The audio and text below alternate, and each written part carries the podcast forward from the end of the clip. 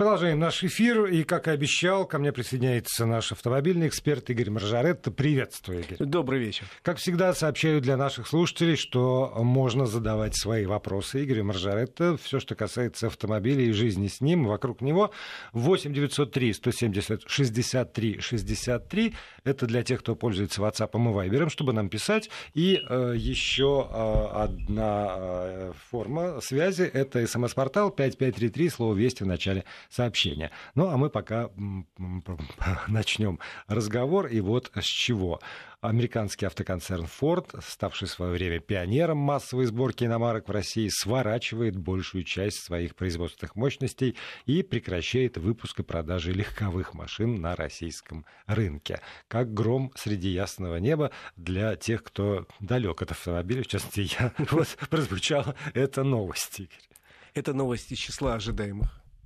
Разговоры об этом начались еще зимой, в январе месяце, когда совет директоров, глобальный совет директоров компании Ford решил пересмотреть свои планы по поводу европейского рынка, куда традиционно относятся не только страны Западной и Восточной Европы, но и Россия, и Турция, и еще целый ряд стран. И э, вот почему они так решили. Во-первых, э, на европейском рынке компания несла последовательно последние годы очень серьезные убытки. Прошлый год принесли убытки треть э, миллиарда на европейском рынке, долларов, естественно. И, в принципе, компания сказала, нет, пожалуй, европейский рынок нас интересует меньше, он бесперспективный. Для нас самыми перспективными является рынок Соединенных Штатов, в первую очередь, ну, это же американская компания. Э, рынок Китая, где э, продажи э, растут и где сегодня автомобильный рынок в мире номер один. Рынок Южной Америки. В общем, там нам интереснее работать, чем на рынке Европы, где ужесточаются все время экологические требования, где зверствуют зеленые, и где, в общем, сильно изменились покупательские предпочтения. В результате чего Форд терпел убытки, потому что он же привык работать с, с, с одними покупателями, как бы они изменились за несколько лет, а вот Форд за ними не успел. То есть вот этот Ford Focus знаменитый, это не мечта сегодня? Сегодня нет. Ford Focus, который был автомобилем номер один в России среди иномарок на протяжении более чем 10 лет, с 2002 по начало этого десятилетия, увы, даже сейчас не входит в, 25, в топ-25 популярных машин по продажам в России. Даже в 25 не входит.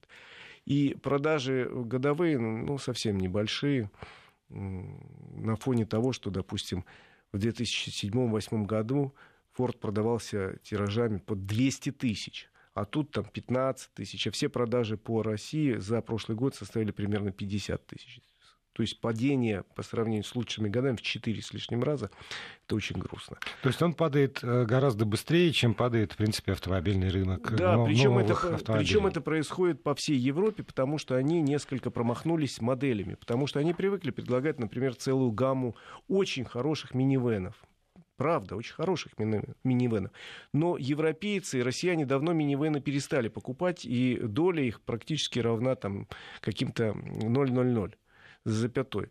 Потому что, в общем, на смену минивенам пришли э, большие кроссоверы э, во всем, на всем европейском рынке и в России в том числе перестали покупать машины среднего класса С э, и больше начинают покупать машины поменьше и подешевле. Э, особенно это видно в России, где, собственно, ну, небогатый потребитель, и за последние пять лет э, активно начали пересаживаться на небольшие седаны и хэтчбеки типа Kia Rio, Hyundai Solaris, э, там, Renault Logan или Renault Sandero, э, Volkswagen Polo седан. Вот такие машины стали очень популярны, и те компании, которые такие автомобили производят, они, что называется, на коне. А Ford Focus, э, он стал дороже гораздо. Он делался, каждое последующее поколение этой машины, сейчас третье поколение в России, оно делалось из расчета, что вот покупатель первого поколения, он станет богаче, он потребует более серьезную комплектацию, он потребует э, больше комфорта. И Ford Focus сейчас стоит, условно говоря, в хорошей комплектации миллион двести, миллион четыреста. А у нас востребовано Лада Веста за 700 тысяч в среднем. У нас востребована Kia Rio за 700 тысяч. То есть автомобиль стал дорогим и перестал быть интересным. Они продолжали делать, и у них в модельном ряду ни в России, ни в Европе не было недорогого э, автомобильчика класса B, B+, который бы можно было предложить э, за доступные деньги. Вот покупатель потихоньку и начал переползать к другим э, производителям, ну, понимая, что вот, да, я очень любил там 10 лет назад свой фокус. Он у меня был первой иномаркой.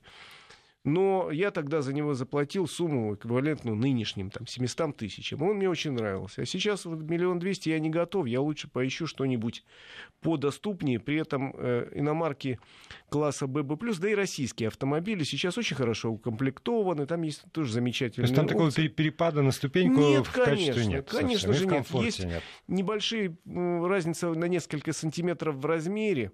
Э, автомобиля. Есть, может быть, недоступны какие-то, ну, супер какие-то пупер опции, но ну, в принципе, э, для человека, который э, пересаживается на этот автомобиль, вот принципиальной разницы нет. Это не то, что ты пересаживаешься с реактивного истребителя на кукурузник. Абсолютно нет. Ты пересаживаешься на российский автомобиль, который сделан хорошим дизайнером, или там корейский, или французский. Сделан тоже хорошим дизайнером, который стоит современный двигатель экономичный. И все есть там. Есть и усилитель руля, и подушки, и климат-контроль. К сожалению, э, еще раз говорю, промахнулись, видно, в первую очередь маркетологи Форда на европейском рынке и на российском тоже, не предложив каких-то доступных моделей, а предложили нечто дорогое, считая, что вот Форд у нас ассоциируется с моделями премиум-класса. А Форд когда всегда ассоциировался с бюджетной моделью. Угу. И вот человек приходит в салон, ему говорят, вот фокус. Он говорит, ну как же, мой фокус ведь стоил вот столько-то, а ваш в полтора раза дороже. Он говорит, ну это же Форд. Он говорит, ну и что? А ну вот... не BMW же. Да, а вот там есть Volkswagen. ну да. чем он хуже? Поэтому продажи падали, причем падали в течение нескольких лет. Почему этим не занялись маркетологи мирового Форда, э, я не очень понимаю. Тем более, что, еще раз говорю, такая же тенденция была и в Европе. И, между прочим, план нынешней реструктуризации не называется план реструктуризации в России, а называется план реструктуризации в Европе. И предусматривает в первую очередь закрытие завода в Англии, закрытие большого завода в Бельгии и еще нескольких предприятий в Европе. Э, то есть э, он общий для всех стран континента, который оказался ну, скажем так, не лоялен, как с точки зрения, может быть, к подорожавшим автомобилям компании Ford. Хотя есть очень удачные модели в нынешнем модельном ряду. То есть это даже не, не месть Трампа Европе? Нет, ни в коем случае. Это про провал маркетологов. Но тут надо понять еще, что э, новое руководство Форда, которое пришло года два назад, глобального Форда, а они все выходцы из некой среды компьютерной. Они не автомобильные э, инженеры, не автомобильные маркетологи. Их призвали акционеры, типа вот, ребята, а вот мы хотим понять, как в будущем выглядит будет автопром. И они пришли и начали, первое, между прочим, с чего они начали, это купили крупнейший в Америке сервис по прокату самокатов. То есть Ford сегодня владеет крупнейшим сервисом по прокату самокатов, mm, между прочим. Узнаю хипстеров. Они да. начали активно развивать тему автономного вождения. Сильно работают очень много над беспилотниками. Э, есть какие-то еще иные проекты а все, что, как им казалось, не приносит прибыль, вот сегодня они решили, знаешь, такое выражение есть модное, рубить косты. Вот они порубили косты в Европе. Я не считаю, что это дальновидный шаг, но вот закрывается несколько предприятий и в Западной Европе, и э, дошла эта волна до нас. Тем более, что формальных поводов полно. Завод, например, во Всеволожске, прекрасный завод, я на нем был много раз, первый завод, который начал производить по полному циклу иномарки в России, он способен выпускать 180 тысяч автомобилей в год. В прошлом году он выпустил аж 15 тысяч. Ну вот mm о чем можно говорить? Какая прибыль может быть от такого предприятия, которое работает даже меньше, чем на 10% от своей мощности. Вот потому что для меня самый главный вопрос, конечно, это, как ты понимаешь, это не, там, не особенности модели и даже не прибыли Форда, а вот судьба тех людей, которые живут во Всеволожске, в набережных Челнах и в Елабуге, например. А теперь давайте... И это рабочие места. Но когда ты говоришь, что завод, который был придуман, чтобы выпускать 180 тысяч, и, соответственно, задействовал такое-то количество людей, выпускал 15, уже и так понятно, что значит вот это планируемое количество рабочих мест все равно не было. Да, поэтому давайте поговорим так о будущем. Значит, что мы знаем э, о сегодняшнем решении? Форд, несмотря, между прочим, ни на что, не надо говорить, Форд уходит из России. Форд из России не уходит. И один из заводов уже точно известно, остается, и он будет работать. Это завод в Елабуге, это новый завод.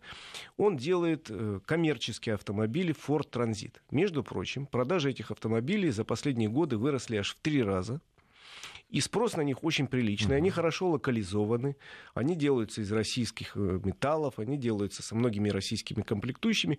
И спрос на эти э, коммерческие автобусы и э, фургоны, фургоны да. там для перевозки грузов очень прилично он растет из года в год. Потому что цена хорошая, качество хорошее и модели очень популярны. Соответственно, э, на сегодняшний день известно, что вот этот завод перейдет э, от э, одного из партнеров по СП Ford Solers, а у нас Ford работает в виде совместного предприятия, к Солерсу, к российской компании. И, соответственно, российская компания уже продолжит, став владельцем контрольного пакета акций, продолжит производить коммерческие автомобили, линейка которых все время расширяется. Спрос на которые есть и которые дилеры с удовольствием продают, а потребители с удовольствием покупают. А тогда Ford получается как поставщик э, значительного количества деталей, да? То есть ну, ну, за минусом вот, локализации. Да, Ford поставляет на эти автомобили двигатели из Европы, откуда-то, я думаю, из Европы Европы, наверное. Вряд ли из Америки. Откуда-то да, какие-то еще комплектующие, но уже достаточно большая часть комплектующих российского производства, в том числе, я говорю, металлы и, между прочим, какие-то комплектующие для подвески. Очень серьезный уровень локализации. Тут никаких претензий нет. И даже э, вице-премьер Казак, который курирует эту сферу, сейчас сказал, что вот это прекрасный проект, э, образец сотрудничества, и он будет развиваться, и это нам очень нужно. Уходит в первую очередь производство легковых автомобилей, оно будет прекращено через э, там, 4 месяца в июле э, этого года. Да, ну а куда, куда денутся эти площади, наверное, тоже не оставят их бурьяном Расскажу. зарастать. Да, через маленькую паузу часть регионов от нас уходит. Вести ФМ. Продолжаем программу. Игорь Маржарет, наш автомобильный обозреватель. Вот здесь, в студии, говорим мы о судьбе Форда, но напоминаю, что, наверное, у нас останется время для того, чтобы ответить на ваши вопросы, если они а, появятся у вас, а, если вы не заслушались окончательно печальный, не озаботились печальной судьбой Форда, а заботитесь еще и о своей радостной судьбе, о судьбе своего автомобиля. 8 903 170 63 63, это для тех, кто пишет в WhatsApp и Viber, и 5533 для тех, у кого смс-портал по по-прежнему любимое средство э, писать. Куда бы то ни было, слово «вести» в начале текста, чтобы вы писали к нам, а не куда бы то ни было. Так вот, по поводу площадей. Есть завод во Всеволожске. Загружен, недогружен, это уже теперь судьб, ну, там, вопросы к, к Форду, но возможно ли его так реализовать, чтобы сохранились рабочие места для тех людей, которые во Всеволожске некоторым образом привыкли работать да. в, в, вокруг него и в нем. Давай я все-таки закончу с Татарстаном. Потому что там интереснее интрига. Значит, в Татарстане два завода и у Форда. Елабуга и э, набережные Челны. Так вот, в Елабуге будут производить коммерческие автомобили, а вот у меня по поводу завода в набережных Челнах есть очень серьезная надежда – Э, дело в том, что Solers, компания Solers у нас акционер и э, промышленный партнер проекта... Э, Кортеж. Да, но бывший Кортеж, угу. но не Аурус. Соответственно, может быть, бывший Аурус. Да, соответственно, да. Ну, Кортеж хорошо. Единое модульное, можно ЕМП сказать, проект, это он так тоже одновременно назывался. Соответственно, проект, по которому вот уже показаны автомобили Сената, будут показаны еще и коменданты, и, и, и другие башни. Э, соответственно, эти автомобили где-то надо производить, и сказано, что на одном из предприятий компании Solers. Вот готовое предприятие, с моей точки зрения, это завод в набережных Челнах, он относительно небольшой, современный, хорошо оборудованный, и находится рядом с Елабугой, где есть окрасочная камера, потому что э, в Елабуге единственное место, где есть большая окрасочная камера, где можно красить кузова больших машин, таких как вот, лимузины Сенат. Так что я думаю, вот, э, и с большой долей вероятности могу сказать, что вот эти два завода будут задействованы в проекте кортеж или э, аурус, как его назовем, уж не знаю. Но если э, проект состоится, а я сильно надеюсь, что он состоится как э, серийное производство, не только там опытное на площадях в Москве, а серьезное серийное производство, то вот два завода есть уже готовых. Не, вот тут поясни, пожалуйста, потому что когда э, производят Ford Focus, я его видел, да. что называется. Э, ну, я понимаю, что это действительно массовое производство, и это конвейер, там, пам, там, трам, трам, э, конвейер идет как-то так собираем да. мы его. Когда э, мы говорим про кортеж, я его тоже видел, как, да. как ни странно. И да, я видел. Да, но я его видел. Я понимаю, что это ну, принципиально другая модель производства. Это не принципиально другая модель производства, хотя, да. безусловно, отличие есть. Это не тот конвейер, где надо за 40 секунд да. сделать операцию. Это более спокойный темп, это более вдумчивый подход к каждой операции, более строгий контроль на каждом этапе, но это все равно конвейерное производство, может быть стапельное, когда движутся стапеля. Но если речь идет, как вот у нас заданы параметры, о производстве примерно 5000 автомобилей в год, для этого все равно нужен специальный завод, и таким заводом может быть тот же самый завод в набережных Челнах. Да. А, вот, а вот те люди, которые собирали Ford Focus, они, в принципе, могут это... быть переучены, скажем, да. на да, конечно. Или это принципиально иная нет, квалификация? Нет, это вот как раз вот очень бы хотелось сохранить, сохранить те кадры, которые за эти годы появились на всех заводах Форда, потому что эти люди уже привыкшие работать по западным э, лекалам, по западным параметрам качества, по системам, э, когда нельзя лишь бы вот план выполнить как у нас в свое время на ЗЛК, забивать колесные болты кувалдой, угу. это вот просто даже не рассматривается. Поэтому вот мне э, интереснее всего, как сложится судьба э, Всеволжского завода. Угу. Прекрасный завод, почти 20 лет он проработал, миллион машин почти выпущено. У нас вообще э, в этом смысле Ford один из рекордсменов. Более миллиона автомобилей выпущено в России за эти годы. Соответственно, там люди с очень высокой квалификацией, их бы терять не хотелось, поэтому, я так понимаю, задача руководства Ford Solers или перепрофилировать этот завод, то есть найти другого промышленного партнера. Ну, условно говоря, какие-то компании хотели бы прийти на наш рынок со сборкой, но у них э, не хватает, условно говоря, партнера в России. Uh-huh. Э, вот есть такой вариант. Причем эти компании могут быть э, из Китая, я ничего да, плохого угодно, не могу да. сказать, и из других стран, потому что есть несколько из марок. Мексики какой-нибудь? Нет, ну да? я имею в виду из мировых производителей, uh-huh. из традиционных. Есть марки, которые хотели бы теоретически присутствовать на российском рынке, в том числе э, через сборку, потому что это гораздо выгоднее. Поэтому очень надеюсь, что найдут какого-то партнера и э, загрузят мощности Всеволожского завода. Ну и не очень понятна судьба моторного предприятия. Ведь Форд приходил в Россию серьезно и надолго. И они несколько лет назад в Елабуге открыли прекрасный современный моторный завод. Я на нем был. Там три с половиной человека, условно говоря, работают. Компьютеры, э, автоматика, роботы. Делают совершенно современные двигатели. Но эти двигатели годятся только для автомобилей легковых Ford. Что будет с этим заводом, я тоже не очень понимаю. Там, правда, не идет речь о том, что пострадают люди, потому что он современнейший. Там угу. работали буквально несколько десятков человек которых везде с руками оторвут, они специалисты по... Там как раз пострадает Ford Solers. Э, специалисты по э, роботам современным промышленным, по компьютерным системам управления, так что там на этих людей, я думаю, спрос уже там стоят э, с других заводов mm-hmm. и смотрят, когда же освободится там конкретно Иван или Марат. Вот есть вопрос, и он, по-моему, наверное, очень важен. Все равно есть масса людей, которые и сегодня ездят на Фордах, на легковых да. здесь, и учитывая традицию использования автомобилей в нашей стране, надеются ездить на них еще долго. Я тоже и надеюсь. Вот вопрос звучит следующим образом. А запчасти теперь в США заказываете? Конечно. Так, э, специальным рейсом. Нет, на самом деле ничего тут страшного нету. Если уходит э, легковое производство из России, конечно, очень обидно, но это, еще раз говорю, маркетинговый просчет специалиста Форда, причем Форда американского или европейского, скорее даже американского. Э, на самом деле у нас сейчас в парке автомобильном там под 2 миллиона автомобилей Ford. И никаких, конечно, проблем с запчастями не будет. Более того, даже если вы купите автомобиль там, в июле или в сентябре этого года, производство закончится к июлю, но продаваться эти машины будут до осени, то все равно они будут находиться на заводской гарантии, и те же самые дилеры будут обслуживать автомобиль по гарантии ровно до того времени, когда гарантия закончится, а потом продолжат с удовольствием поставлять запчасти Хочу привести пример в этом смысле. У нас довольно цивилизованно уходил 4 э, года назад из России другой американский концерн General Motors. У них тоже были, честно говоря, экономические проблемы очень серьезные. И они приняли для себя решение. Им надо было или вкладывать новые огромные деньги в российское производство. Они решили, что нет, не будем мы, пожалуй, это делать. Рынок падает, уйдем.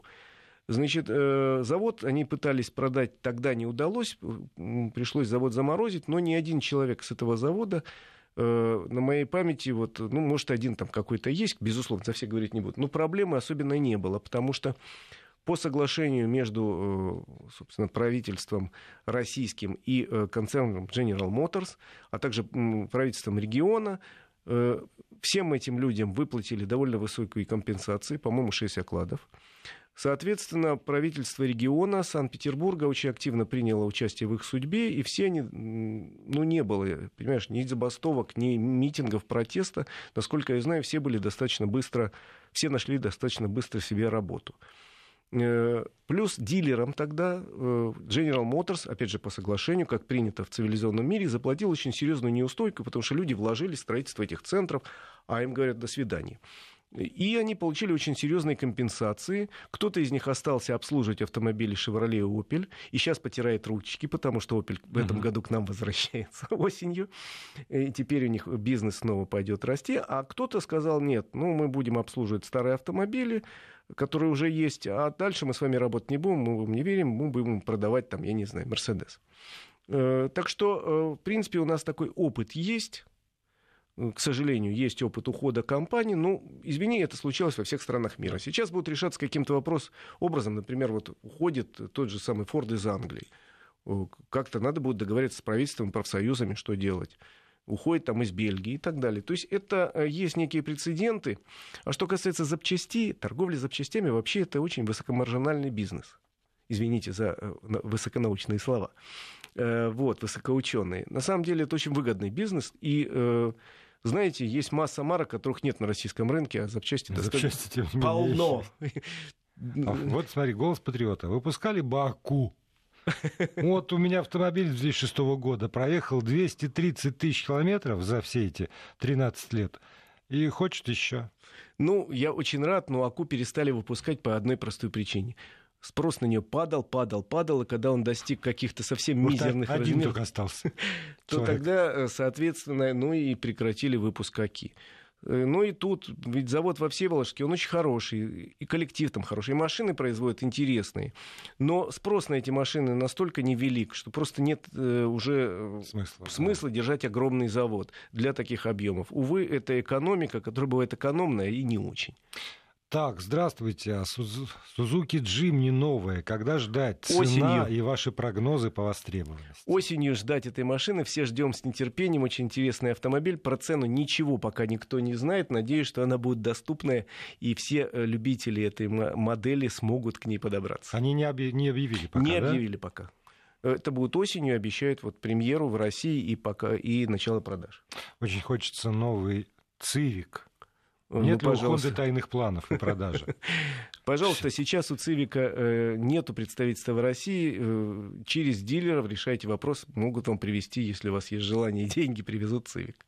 Так, осталось у нас 50 секунд, по этому поводу вопрос. Можно ли технически сделать так, чтобы водители не могли переключаться, водители такси не могли переключаться с одного значит, агрегатора на другой и работать по 8 часов минута в минуту? Есть такой проект у московского правительства. Уже в этом году осенью будет готово такое приложение. Э, есть предварительное соглашение со всеми агрегаторами. Они вынуждены согласиться, что да, это нужно. Это приложение будет э, обязательно предустановлено везде для всех, кто работает с агрегаторами. И если и оно будет проверять мало того, что сколько человек времени проработал, будет проверять, есть ли у него медицинская справка, нормальные ли у него права, нет ли у него нарушений, и отсекать тех, кто не соответствует требованиям. Это необходимость, поэтому будем следить, когда О, появится Господи. это приложение. Подорожает. Спасибо, Игорь Мажоретто. Всем хорошей дороги.